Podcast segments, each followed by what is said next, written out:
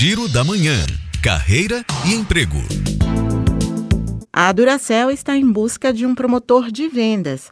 É necessário ter segundo grau completo, experiência na função e outras habilidades descritas no portal de seleção. Para consultar os detalhes, acesse poptrade.gupy.io e no campo Nossas Oportunidades, selecione Salvador.